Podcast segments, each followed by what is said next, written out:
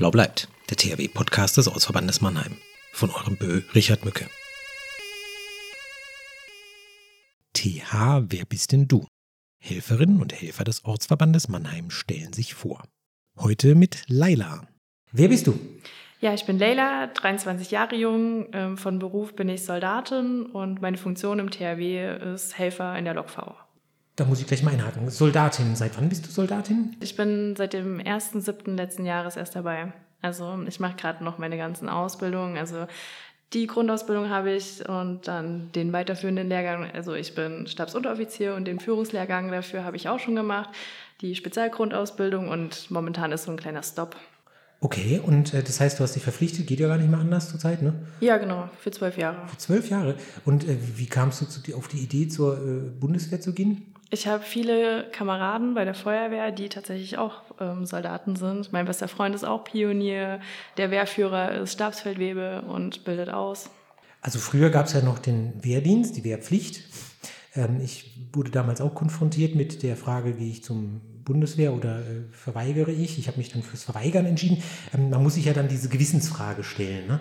Ähm, das heißt, ist es heute noch so ein Fakt, dass man sich ganz klar bewusst macht, okay, es geht auch ums Töten oder ist die Bundeswehr inzwischen mehr so ein hm, normaler Arbeitgeber mit der Option für, sagen wir mal, Auslandseinsätze? Also die Bundeswehr ist kein normaler Arbeitgeber also man hat auf jeden Fall Dienst an der Waffe, man muss auch einmal im Jahr schießen gehen und man muss sich einfach dessen bewusst sein, dass man im Zweifel auch tötet. Wir sind eine Verteidigungsarmee, aber im Zweifel müssen wir natürlich zur Waffe greifen und vielleicht tötet man dann auch jemanden. Also natürlich Eigenschutz geht immer vor, aber wenn man dir jetzt die Frage stellt, jetzt lieber du oder dein Kamerad von hier, sagen wir einfach Nicole, dann würdest du natürlich lieber Nicole beschützen, als dass irgendein anderer Soldat äh, Nicole Schaden zufügt.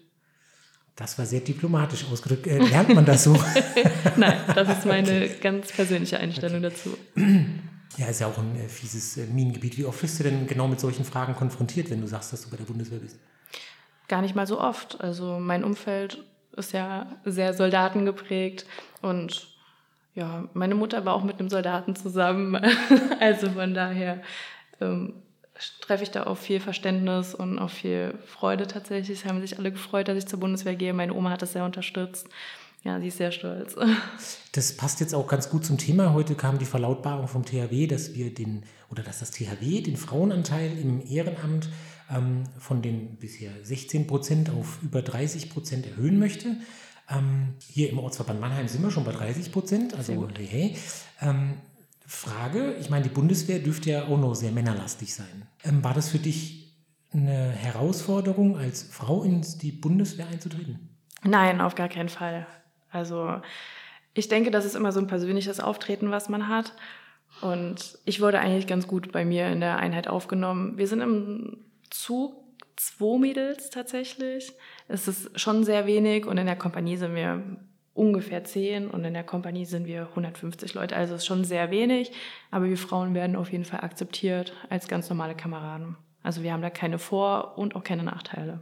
Und im Vergleich äh, jetzt mit dem THW, war es hier als Frau schwierig anzufangen? Gab es irgendwelche Sachen, die, dir, die dich genervt haben oder, oder gab es irgendwas, was dich gestört hat? Nö, war total einfach. Ich wurde hier total herzlich und familiär aufgenommen. Wie kamst du denn zum THW? Tatsächlich über die Feuerwehr. Ähm, wir haben in Erfurt immer so ein Jugendfeuerwehrzeltlager und da war die THW-Jugend immer zu Gast.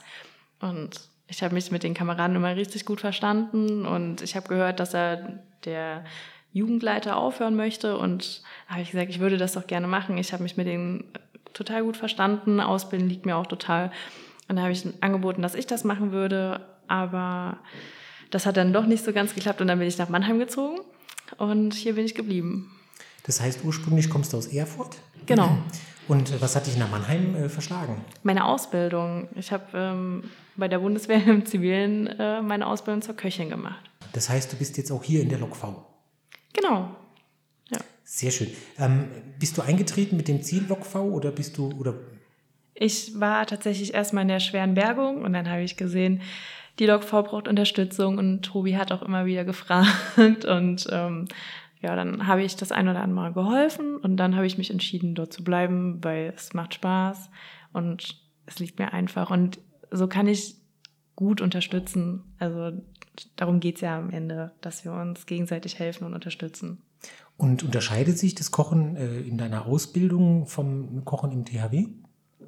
Ja, die Gegebenheiten sind halt auf jeden Fall anders. Hier ist das äh, ähm, eher wie so eine Teeküche gehandhabt. Das ist leider keine richtige Küche, wie man sich das vielleicht für eine Lok V vorstellt.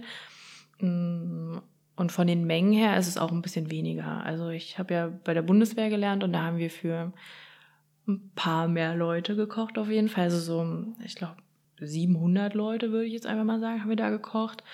Und hier natürlich halt für weniger. Also wenn wir jetzt mal auf einer Seva-Übung oder so sind, dann ist das natürlich mal mehr, aber im Schnitt ist es weniger, keine 100.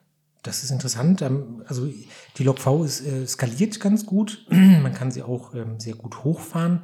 Ähm, ich hatte es gerade, wir hatten, wir hatten diese Woche, diesen Sonntag kam der Podcast mit dem Markus Heinig raus. Äh, der hat dann auch erzählt, also äh, über 24 Stunden 250 Leute und im Peak 500 Leute können sie versorgen. Ähm, aber mit, der, mit dem Bereitstellungsraum 500, das ist so ein neues Konzept, oder naja, so neu ist gar nicht mehr vom THW, können sie also auch 500 Leute oder 1000, wie im A-Teil können sie bis zu 5000 versorgen. Also kann man auch gut skalieren, wenn man dann mehrere zusammenschließt. Sehr spannend. Was gefällt dir am THW-Ortsverband Mannheim am besten? Ja, das familiäre, dieses Zusammensein, auch wenn man mal ein bisschen länger nicht da war, man wird behandelt, als wäre man gestern quasi erst hier rausgegangen und hätte quasi nichts verpasst. Also ja, natürlich sind da immer wieder neue Leute, aber selbst mit denen kommt man total schnell ins Gespräch und dann wird man warm und dann ist die Kameradschaft eigentlich auch schon da. total komisch, aber ich liebe es hier. Deshalb komme ich auch immer wieder gerne hierher. Voll cool, klasse. Ähm, nenne ein Wort, das das THW für dich bedeutet. Ja, Familie. Ganz einfach. Ja, keine Kameradschaft, sondern Familie.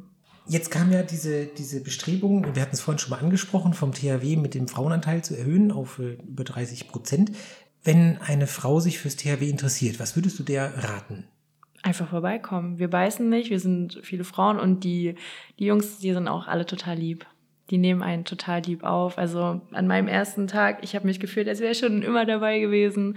Hier wirst du mit einem Lachen empfangen und wirst direkt ins Herz geschlossen, ja. Das trifft ganz gut. Klasse, danke. Gerne. Produktion 2022, Richard Mücke.